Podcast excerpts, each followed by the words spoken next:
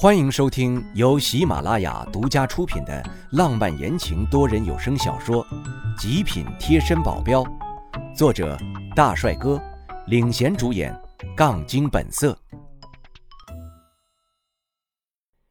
第一百二十五章，我的女儿。老李排行老二，父母已亡，还有一个哥哥，就是那大嫂的夫家。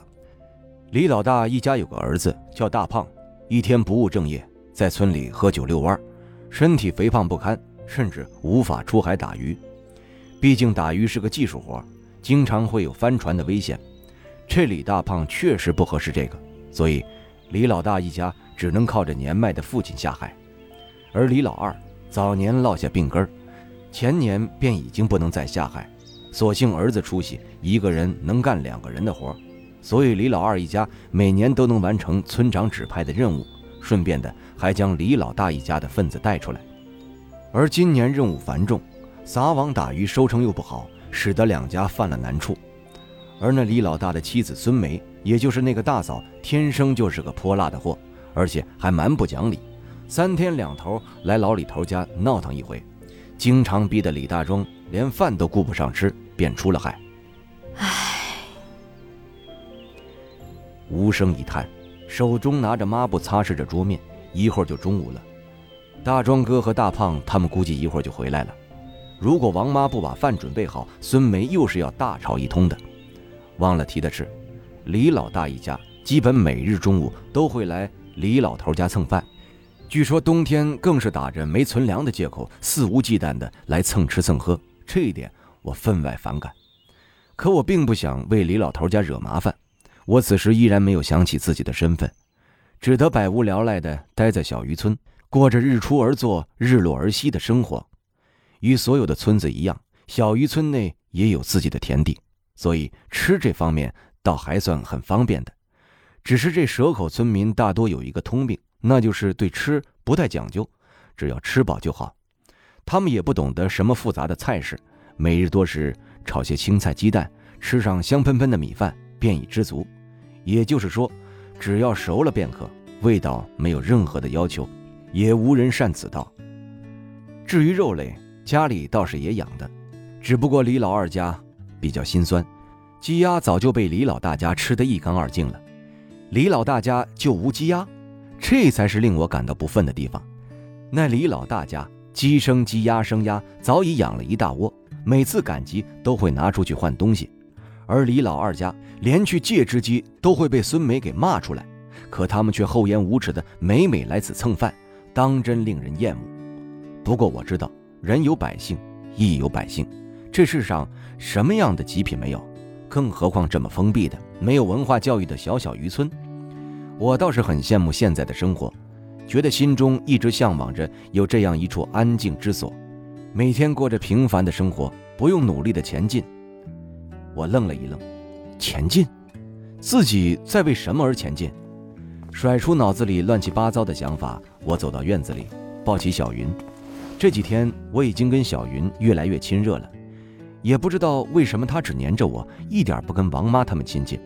只要他们一靠近，小云就会又哭又闹的跑到我身边。但我问她以前的事情，她就是一问三不知，经常哭喊着妈妈妈妈。我什么都想不起来。当然不知道他妈妈是谁，虽然有时候哭得很让我厌烦，但他笑起来的时候，我会觉得心头一暖，总觉得自己做了件很了不起的事情，但就是想不起来。小云，你在玩什么呢？哥哥陪你玩啊。他歪着脑袋，眼睛一眨一眨的，很可爱。我忍不住在他脸上亲了一大口。小云，有没有想家？家。他嘟起小嘴，还用嘴里的口水吐着小泡泡。爸爸妈妈，怎么了？想爸爸妈妈了？说这几个字的时候，我心里莫名的升起一股悲凉。爸爸，小云，我是哥哥，不是爸爸。这小丫头真可爱。而她忽然的嘴角就弯了下去，眼睛里开始浮出水珠，委屈极了。爸爸。爸爸，这算什么事儿啊？我抱着他，一抖一抖的，轻声哄着：“好好好，爸爸就爸爸，以后我就是小云的爸爸，好不好？小孩子情绪变得比女人还快，上一秒要哭的样子，下一秒就乐开了花。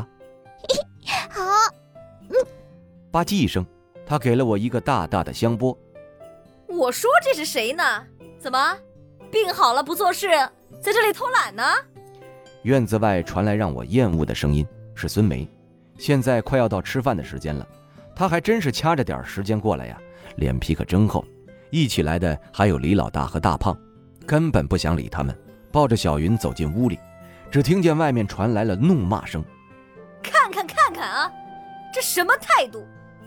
吃我们李家的，用我们李家的，他就是这样对我们的。”饭桌上，我以为孙梅会像以前一样大骂，这次居然有所不同，脸上尽是笑容。虽然这笑让我觉得不怀好意，王妈也觉得奇怪。大嫂，怎么了？今天是有什么开心事吗？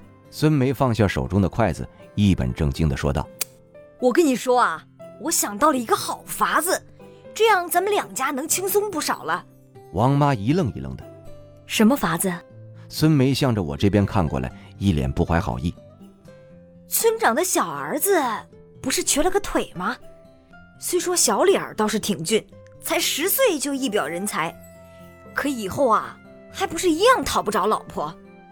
把小云交给他们，村长一定会对我们刮目相看的。到时候啊，够了！我站了起来，把碗大力的往桌子上一放。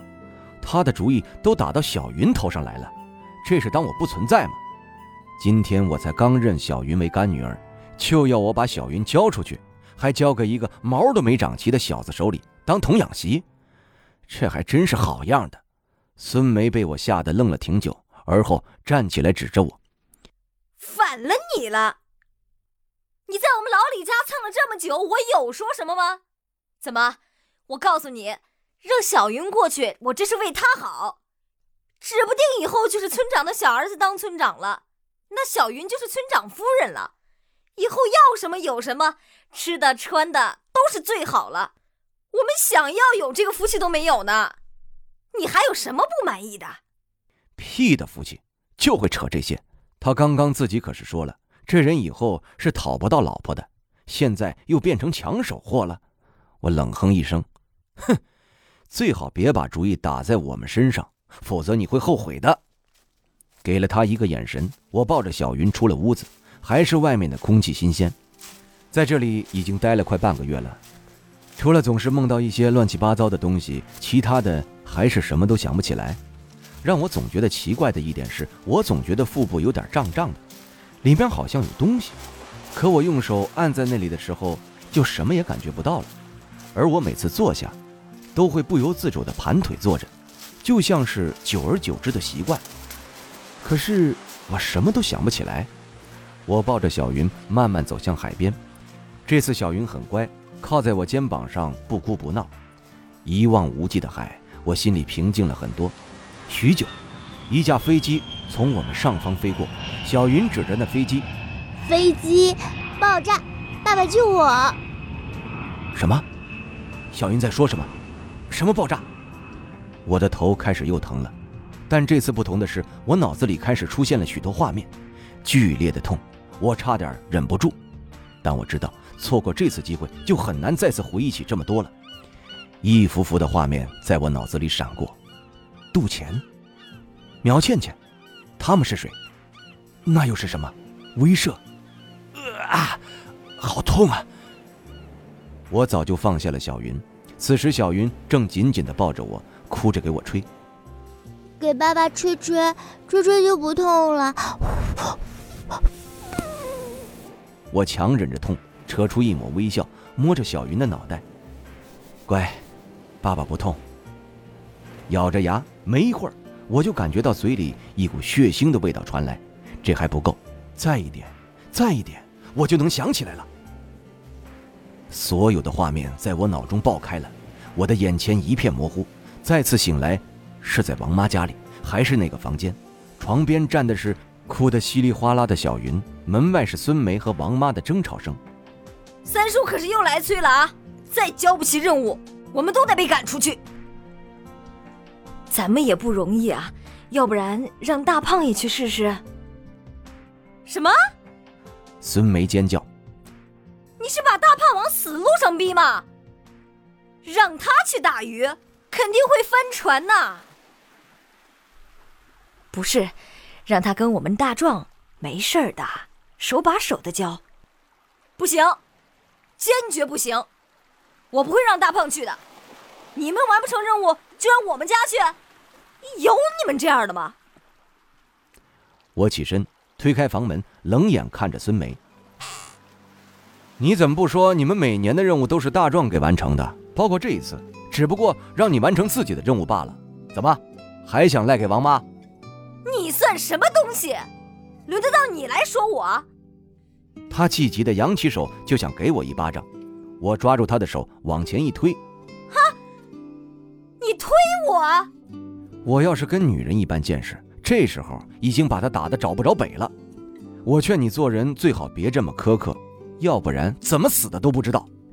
我的声音不太大，正好能震得他动弹不得。听众朋友，本集已播讲完毕，感谢您的收听。